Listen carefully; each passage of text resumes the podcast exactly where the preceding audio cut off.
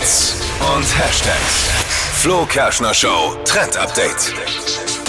Das ist eine richtig krasse Werbekampagne, die ist jetzt voll viral gegangen. Von Kim Kardashian. Die hat doch ihre eigene Shaping Wear, also Unterwäsche, äh, die die Figur schön macht.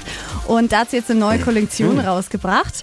Und für dieses Werbeshooting hat sie sich wirklich das Who is Who aus der Modelwelt geholt. Und die sind da alle zusammen auf einem Bild. Nämlich Heidi Klum, Tyra Banks, Alessandra Ambrosio und Kim selber. Alle in Unterwäsche.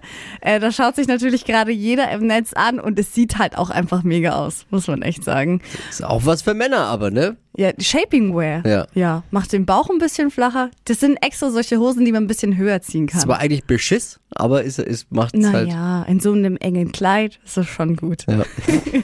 Das Ich habe gerade gesagt, ist was für Männer, aber ja gut, da ziehst du halt ein Hemd dann drüber, geht ja auch.